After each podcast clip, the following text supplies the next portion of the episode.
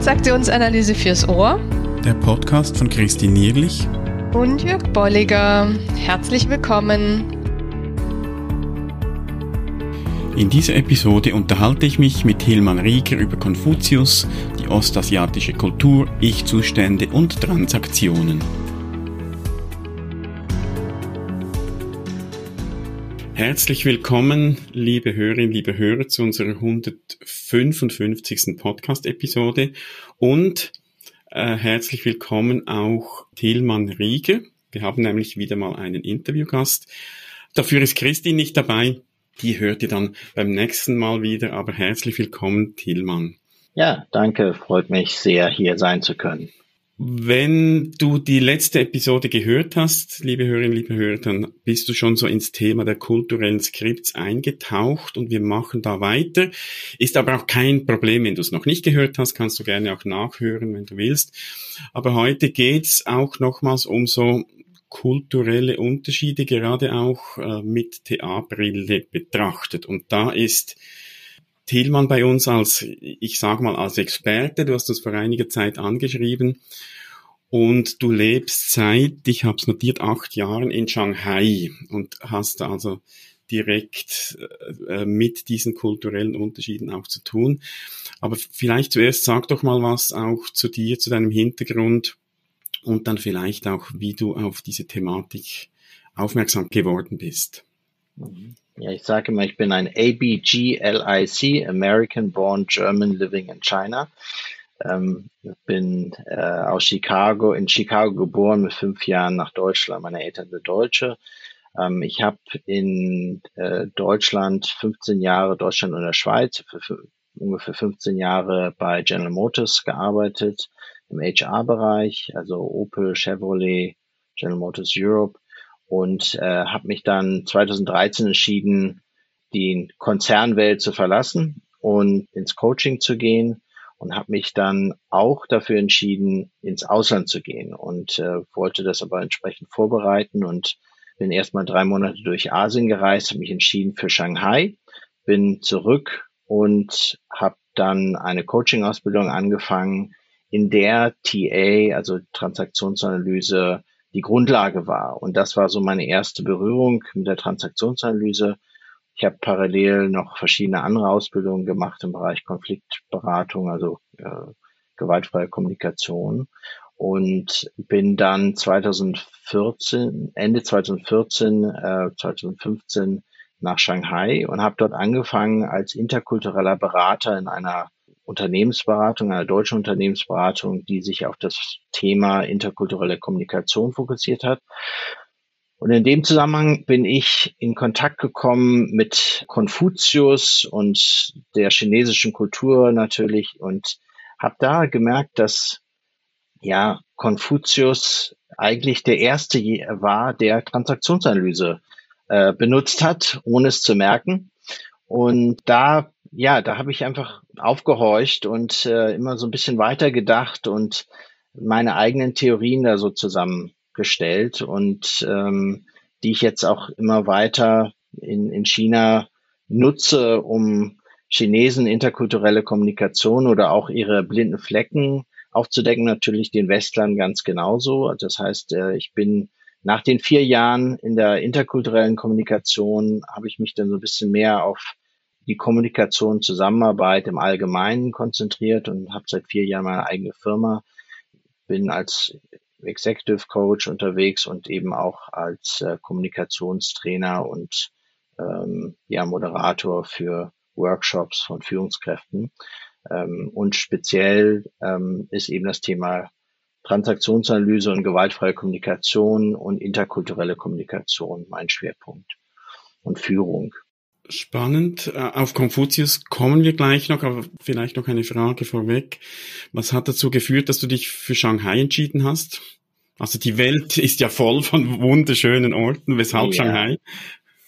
Ähm, also das eine war, dass ich dorthin gehen wollte, wo Wachstum war. Ich hatte bei General Motors immer nur Personalabbau erlebt und ich wollte einfach mal äh, mehr ins Wachstum und äh, das hat mich Asien näher gebracht und ich hatte zuerst gedacht, es sollte vielleicht Hongkong, Singapur sein. Shanghai war so an dritter Stelle und als ich nach Hongkong kam, hat mir ein Headhunter gesagt, also mit meinem Automotive Background wäre Shanghai für mich viel sinnvoller als Singapur oder Hongkong. Und äh, dann bin ich äh, in Shanghai gewesen und habe mich auch gleich in die Stadt verliebt. Äh, mir hat also sehr gut gefallen, so diese, diese Kontraste zwischen ganz, ganz modern und auch traditionell noch wie in alten Zeiten. Also das gibt's eben beides äh, nebeneinander und ähm, es ist eine unheimlich internationale Stadt, sehr, sehr sicher und gleichzeitig ähm, eben voller Möglichkeiten und einem Spirit in der Luft äh, von Entrepreneurship und ähm, alles ist möglich. Also es ist wirklich ganz, ganz spannend. Es ist sehr schnell und ja, und ähm, die Menschen sind freundlich, äh, sind den, den Ausländern gegenüber recht aufgeschlossen, haben sich an sie gewöhnt. Ja, also ich, ich fühle mich unglaublich wohl in Shanghai. Ähm, also ist wirklich eine sehr spannende Stadt. Letztes Jahr war etwas, ähm, äh, gab es ein paar Hiccups bezüglich des Lockdowns, aber die habe ich gut überstanden und äh, insgesamt ähm, muss ich sagen, bin ich wirklich ähm, sehr glücklich dort und habe auch geheiratet, habe eine chinesische Frau, äh, die allerdings äh, mongolischer Abstammung ist. Das heißt also, es gibt in, in China unterschiedliche Minderheiten und äh, die mongolische Minderheit äh, gibt es eben auch. Ja, habe also auch eine interkulturelle Beziehung, die auch eben ihre Herausforderungen hat. Und meine Frau habe ich tatsächlich mit dem Transaktionsanalyse Virus äh, befallen lassen. Die ist also seit dreieinhalb Jahren vollkommen in dem Thema drin und hat also, ich glaube, 50 bis 60 Tage Training schon hinter sich. Die ist also, hat, glaube ich, 20 Bücher gelesen dazu und also die ist ganz, ganz tief in dem Thema, viel tiefer noch als ich. Hat sie dich überholt? Ja, hat mich überholt und beginnt jetzt aber auch erst jetzt damit, das zu unterrichten und ähm, ist aber tatsächlich wirklich ganz tief da drin, ja. Und das hilft natürlich unserer Beziehung auch, mhm. das kann ich sagen, ja. Ja, also wenn ich dich so höre, schließe ich daraus, du würdest dich wieder für Shanghai entscheiden. Auf jeden Fall. Nur schon der Liebe weg, also Liebe jetzt nicht nur zur Stadt wegen, aber der Entscheid war gut für dich. Ja, ja. Jetzt, jetzt sag doch mal, kommen wir auf Konfuzius, sag doch mal, inwiefern war Konfuzius Thealer oder wie, wo siehst du die TA bei ihm? Also Konfuzius hat in einer Zeit gelebt, in der es sehr viel Aufruhr gab und sehr viel Kriege gab. Und eins seiner Ziele war, äh, Harmonie in der Gesellschaft zu schaffen, Frieden zu schaffen. Und seine These war, dass wenn man äh, Harmonie in den Beziehungen schafft, das heißt äh, in, den, in den Kernbeziehungen, äh, dann schafft man eben auch Harmonie in der Gesellschaft bis hin zum Kosmos. Und die äh, Urbeziehung hat er definiert als die des zwischen Vater und Sohn. Und da sehen wir im Grunde genommen Eltern nicht zu Kind ich. Und dann Herrscher zu Untergebenen war da noch und älterer Bruder zu jüngerem Bruder, Mann zu Frau. Und ich mache dann immer den Witz in, in China, ich sage, in Shanghai hat er die Ausnahme gemacht, Frau zu Mann, denn die, äh, Chines die in China ist sehr, äh, ja, ist es, äh, weiß man, dass die shanghanesischen Frauen die Hosen anhaben und und wenn ich das mache, wenn ich das sage, dann kommt immer ein großer Lacher. Ähm, und älterer Freund zu jüngerem Freund gibt's dann auch noch. Und man kann sagen, dass diese Doktrin der fünf Beziehungen im Grunde genommen eine Art Transaktionsanalyse, Beschreibung oder sagen wir die Beschreibung des, äh, des Eltern, Erwachsenen, Kind-Ichs ähm, sind, wobei eben tatsächlich das Eltern, äh, sorry, das Erwachsenen-Ich ausgelassen wurde. Und was noch viel spannender ist, er hat quasi das angepasste Kind-Ich in den Vordergrund gestellt und das rebellische Kind-Ich quasi diskriminiert. Und diese Diskriminierung des rebellischen Kind-Ichs, also zumindest auf der Verhaltensebene, hat einen ganz starken Einfluss auf die chinesische und ich würde sagen die ostasiatische Gesellschaft. Denn es, es ist im Grunde genommen Gehorsam und Folgen und äh, Respektieren des Älteren, des Mächtigeren ganz stark verankert. Und das Interessante dabei ist natürlich, dass das Rebellische kann ja nicht ausgelöscht werden, denn das ist ja in uns Menschen drin. Das wird, das drückt sich dann anders aus. Und das ist dann eben mehr in der, unter der Oberfläche und für uns Westler weniger greifbar. Wir spüren das dann auf eine, eine andere Art, ohne dass wir wissen, dass es daher kommt. Und das ist was, was ich in, also für mich entdeckt habe, was, worüber wir vielleicht heute einfach auch reden können. Und, und wenn du sagst, das Rebellische, das, das ist zwar da, aber es wird nicht so direkt gezeigt, also so habe ich es mindestens mal verstanden. Wie, wie gehen dann die, die Chinesen oder Asiaten allgemein mit diesem ich sag mal, ist ja auch so ein Stück weit fast äh, ein Bedürfnis, auch mal rebellisch zu sein. Wie gehen Sie damit um, wenn Sie es eigentlich gar nicht zeigen dürfen? Also äh, es gibt verschiedene Kontexte, in denen sie sich ähm, eben nicht rebellisch verhalten können. Das, ähm, und wir haben das ja auch. Äh, also wir können uns ja auch unserem Chef gegenüber nicht so rebellisch verhalten, wie wir das vielleicht einem Freund gegenüber äh, täten, wenn der sich vielleicht mal ein bisschen bossy verhält, wenn er ein bisschen mal dominierend ist, dann können wir ja schon mal dagegen rebellieren. Wenn der Boss das tut oder der Vorgesetzte, dann machen wir das eher nicht. Aber in der chinesischen Kultur ist es so, dass das Rebellische allenfalls dann in den nahen Beziehungen ge gelebt wird, wo man sich wirklich vertraut, aber nicht so sehr in, in, in der Öffentlichkeit, ähm, wo Gesichtswahrung wichtig ist und wo eben auch das sich in die Gruppe einfügen zentral ist. Ist das dann auch die Gefahr, dass da im, im engen Umfeld, also ich denke mal Familie, Freundeskreis, dass da Rabattmarken eingelöst werden? Also dass eigentlich die, die Rebellion, die irgendeinem anderen gilt, mhm. dass ich dann das zu Hause meiner Frau oder meinen Kindern auslasse?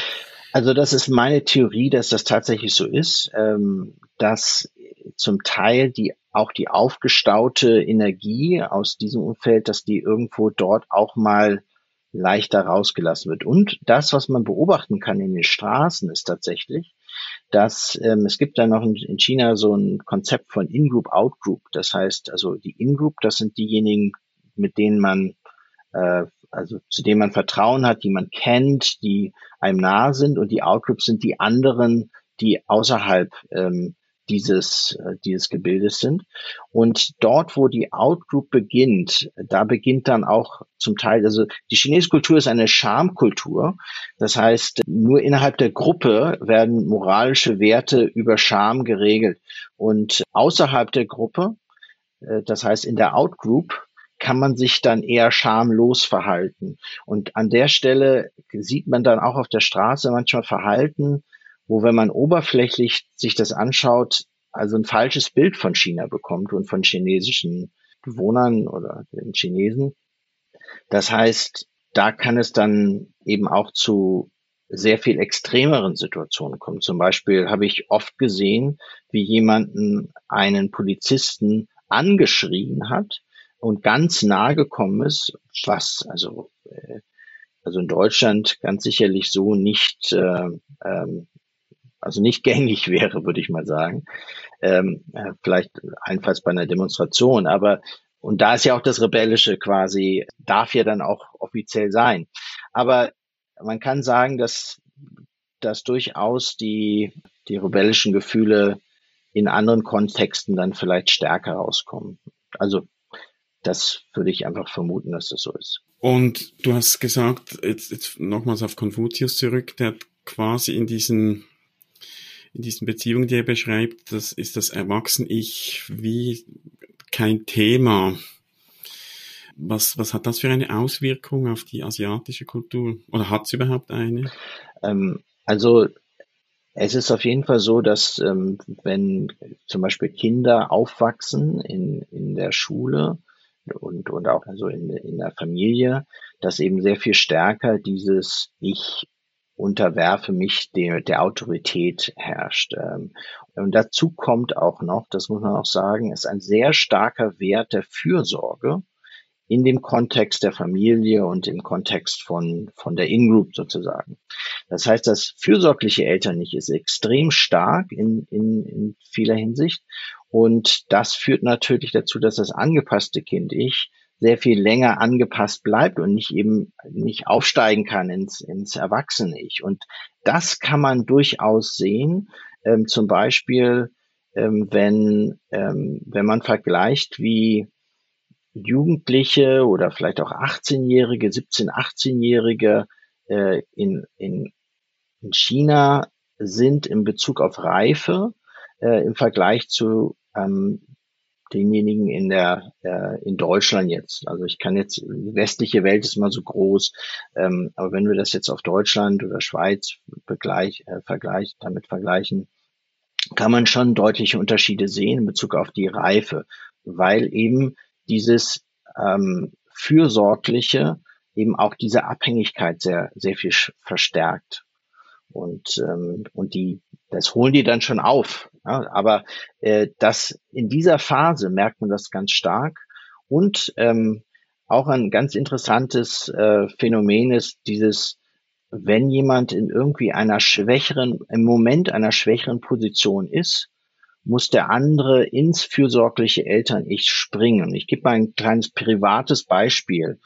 Also wenn meine Frau sich den Finger schneidet, ja, dann muss, dann kann ich nicht aus dem Erwachsenen Ich sagen, guck mal, hier ist ein Pflaster, mach dir das doch mal drauf oder hier ist ein Pflaster, ich mach's dir drauf. Das ist, das wäre ja schon fürsorglich, aber ähm, so oder reißt dich zusammen, ist jetzt nicht so schlimm, beißt die Zähne zusammen. Das geht gar nicht in der chinesischen Kultur. In dem Moment, wo jemand in so einer Situation ist, springen alle Alarmglocken des fürsorglichen Elternichts an und das wird auch erwartet. Das heißt, der andere geht sofort automatisch ins Kind-Ich und wird zum Baby. Und der andere Partner, mit dem man vorher noch auf Augenhöhe vielleicht unterwegs war, muss sofort ins fürsorgliche Eltern springen. Und zwar so stark, dass man auch die, äh, also die Aufopferung muss dann auch noch mit dabei kommen. Also es ist dann ja so eine, man kann vielleicht auch sagen, nach, äh, ange, angepasstes Kindlich ist dann auch irgendwie noch ein bisschen mit dabei. Aber es geht dann zum Beispiel in dieser Situation, dann reicht es nicht, dass ich nur sage, oh, ähm, Wunde, Pflaster äh, muss ich sofort versorgen, sondern ich sage dann auch, ich laufe sofort in die Apotheke und kaufe noch mehr ja, obwohl wir eigentlich zu Hause noch genug haben. Aber ich muss sozusagen noch mal eine Aufopferung bringen, äh, um, um deutlich zu machen, dass da wirklich auch Liebe ist. Ja, also das ist immer der Moment der Wahrheit in einer Beziehung, äh, wenn einer krank ist, dass man sich dann aufopfert und dass man dann eben mit ganz großer Fürsorge agiert. Ja. Mhm.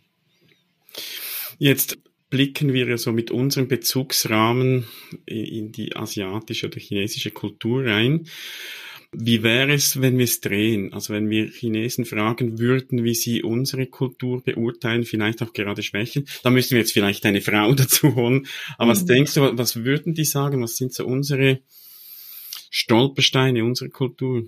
Also zum einen würden sie sicherlich das Thema Fürsorge eben, also das ist, weil es eben ein Wert ist, den sehen sie eben nicht in diesem starken Maße in den westlichen Kulturen oder zumindest in, in der deutschen Kultur jetzt.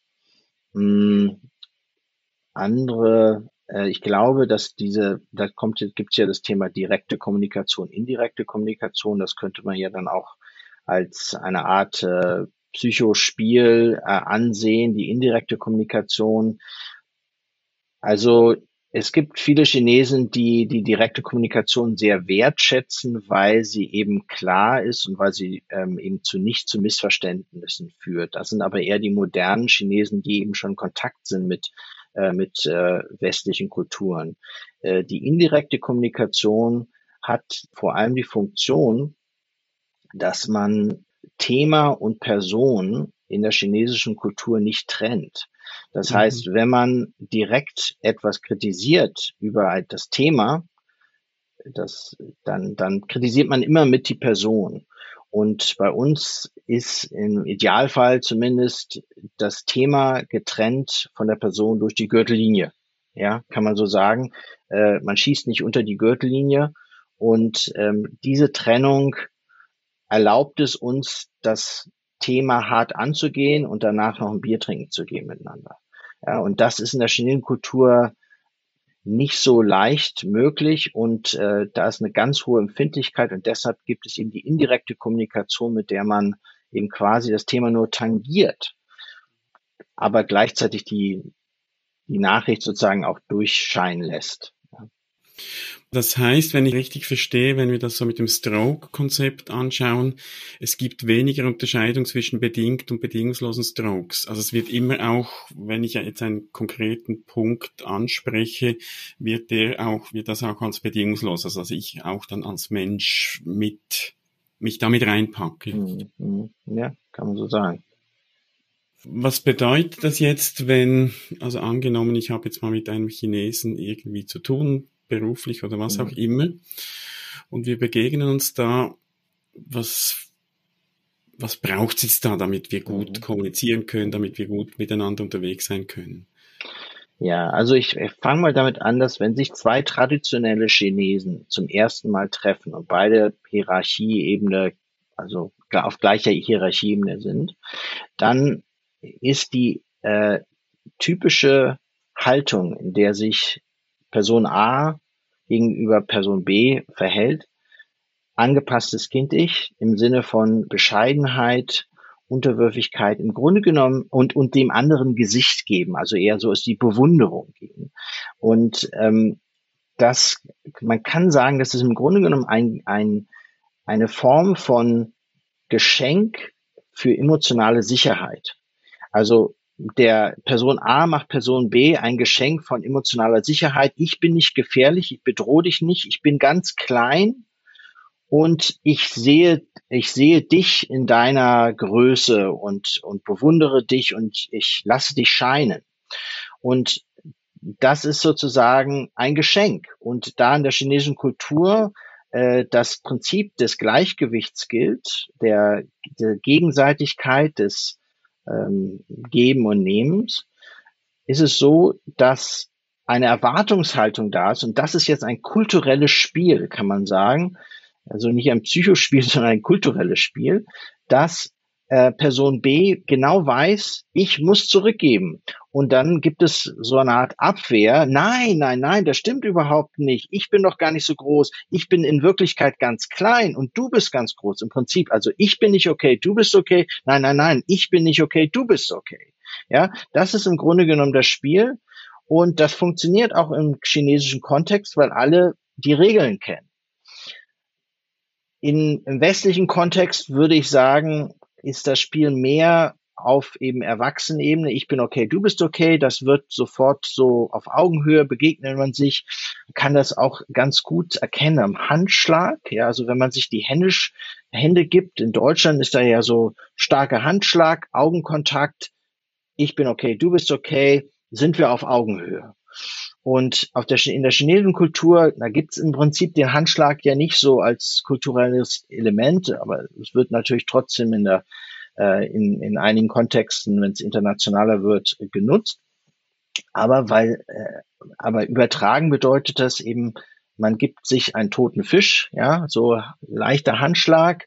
Und man kann sogar auch sagen, beim Anstoßen machen die das auch so. Das heißt, Anstoßen läuft immer so, man muss immer den anderen unterbieten im Sinne von, man muss das Glas niedriger anschlagen als der andere. Und dann geht es dann immer, bis man bis fast man am Tisch lag. Unter, unter dem Tisch. Ganz genau. Und das ist also eben immer so dieses Bescheidene und ich äh, unterwerfe mich dir. Nein, ich unterwerfe mich dir. Ähm, also diese, dieses Spiel ist immer im Raum. Und wenn dann eben ein Chinese einen, sagen wir, Deutschen trifft und eben mit dieser Art dem Deutschen begegnet, das heißt mit dieser Unterwürfigkeit, Bescheidenheit und vielleicht auch low-key, leise Stimme, äh, kein Blickkontakt, dann lädt das den Deutschen einfach ein, ins ins äh, Elternlicht zu gehen. Und eben mit, vielleicht auch mit Herablassung oder, und wenn es nur unbewusst ist, das ist ja dann auch ganz subtil häufig, ähm, mit vielleicht einfach nur den Gedanken, naja, den kann ich also jetzt nicht ernst nehmen oder Das ist also keiner, der mir auf Augenhöhe begegnet. Der scheint wohl nicht zu wissen, was er will. Der scheint nicht selbstbewusst zu sein. Der scheint wohl ähm, keine Ahnung zu haben. All diese Gedanken kommen ja vielleicht unbewusst in einem hoch und ähm, wenn man dann so veranlagt ist, dass man darauf mit Arroganz reagiert, dann führt das eben zu okay, nicht okay. Und diese okay, nicht okay Haltung können Chinesen mit, die haben da einen ganz, ganz feinen Radar und das spüren die sofort und da kommt natürlich tatsächlich das rebellische Kind ich in ihnen auf, aber das dürfen sie ja dann nicht zeigen, weil das Konfuzius hat das ja verboten. So, und an der Stelle werden sie sich wahrscheinlich weiterhin angepasst verhalten, aber wehe dem, das nächste Mal braucht der Deutsche was vom Chinesen und ähm, fragt, man sagt der Chinese auch ja, mache ich, aber dann dauert das auf einmal ganz, ganz lange oder auf irgendwie geht es doch leider nicht oder äh, irgendwelche Probleme tauchen auf und, und so weiter. Und das ist im Grunde genommen die stille Rache des rebellischen Kind-Ichs beim Chinesen als Ausdrucksform was auf so darfst du mich nicht behandeln. Ja, und das führt natürlich darum dazu, dass aus der deutschen Sicht so, ja, ich, also sagen wir so, der Chinese sagt, ich bin nicht okay, du bist okay, und der Deutsche sagt, ja, äh, dass ich okay bin, weiß ich ja, wenn du sagst, du bist nicht okay, dann glaube ich dir. Ne? Und dann kommt so eine Situation auf, äh, wo der Chinese sagt, ja, mache ich, und er macht das doch nicht. Dann bestätigt das nur die Sicht des Deutschen, ja, ist also nicht okay. Und entsprechend äh, entsteht dann ein Teufelskreis von okay, nicht okay, einfach auf der Grundlage von einem Missverständnis, weil der chinesische, äh, der Chinese ein kulturelles Spiel spielen will mit dem Deutschen, das der nicht versteht. Und das, was ich in den, in den Seminaren und Workshops mit Chinesen und auch Westlern dann versuche einfach deutlich zu machen an diesem Modell, ist aus chinesischer Sicht muss man einfach, wenn man es zu tun hat mit einem, einem Deutschen oder einem Westler, der keine interkulturelle Erfahrung hat, muss man auf Augenhöhe dem anderen begegnen. Das heißt, man muss sich ins Erwachsenen-Ich begeben. Und das allein ist für viele ein totaler Eye-Opener, weil das wirklich ein blinder Fleck ist. Und gleichzeitig heißt natürlich für die Westler und die Deutschen, wenn die einem Chinesen ohne interkulturelle äh, oder ohne diese Anpassung an das Westliche begegnen, dass sie sich eben hüten davor, äh, das falsch zu interpretieren und möglichst eben auch ins angepasste Kind ich gehen und zurückgeben. Also ganz häufig kommen ähm, auch erstmal solche, ja, wir Chinesen, wir sind ja nicht so weit, ähm, ihr Deutschen, ihr habt so tolle Produkte und das ist eben nicht, ja stimmt, wir wissen das natürlich, sondern das muss eben Nein, nein, das stimmt gar nicht. Äh, wir sind euch hinterher. Ihr habt die ganze Digitalisierung und, und, und dann ist da dieser Ausgleich. Also im Prinzip, ich bin nicht okay, du bist okay, nein, nein, nein, ich bin nicht okay, du bist okay, also sind wir beide okay. Ja? Mhm. Das ist so im Grunde genommen das, was man erreichen muss. Spannend. Ein, äh, ein Thema, das dir auch sehr wichtig ist, ist Respekt oder, oder vielleicht eben auch unterschiedliche Definitionen von Respekt. Magst du da noch was dazu sagen? Ja, im Grunde genommen ist das das, was ich eben mal erklärt habe, dieses, wenn man sich in, äh, begegnet, dass man, äh, dass dieser chinesische Respekt eben aus der, aus dem angepassten Kind-Ich heraus äh, geht und unser westlicher Respekt mehr aus der Ich bin okay, du bist okay Ebene. Ähm, am Ende steht natürlich, dass trotzdem beide sich okay fühlen wollen. Und es ist ganz wichtig, dass man mit dieser Einstellung von ich bin okay, du bist okay, eben in ein anderes Land geht und den Menschen wirklich auf dieser Ebene begegnet. Mhm. Ja, ich, ich finde das eine ganz spannende Thematik und wir könnten wahrscheinlich noch lange darüber weitersprechen. Ich schaue aber auf die Uhr und sehe, dass wir so langsam zu einem Abschluss kommen sollen, dürfen, müssen, was auch immer.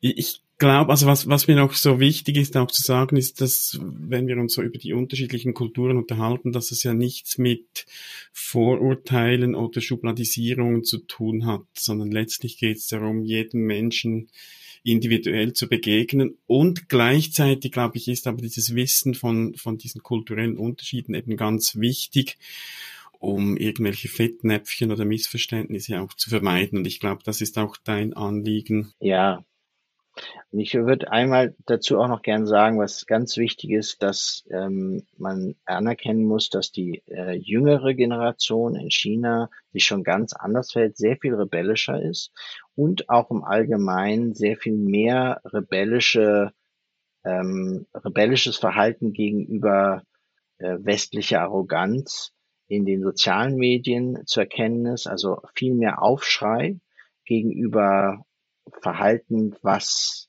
eben Gleichheit nicht gerade unterstreicht. Mhm. Und ähm, insofern, äh, da verändert sich was und ganz klar, ähm, alles, was mit Kultur zu tun hat, das beschreibt im Grunde nur Tendenzen ähm, und natürlich nicht ähm, das Individuum, was immer noch mal ganz anders sein kann.